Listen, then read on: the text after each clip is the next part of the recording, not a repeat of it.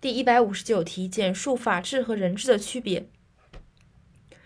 法治和人治的区别，首先第一，总共有三点。第一点是政治问题，第二点是意志问题，第三点是呃这个位阶问题。第一点政治问题，法治是民主政治，人治则一般是君主专制或贵族政治。第二点意志问题，法治依据的是反映众人意志的法律，而人治则依据的是统治者个人或少数人的意志。第三点是这个冲突得到。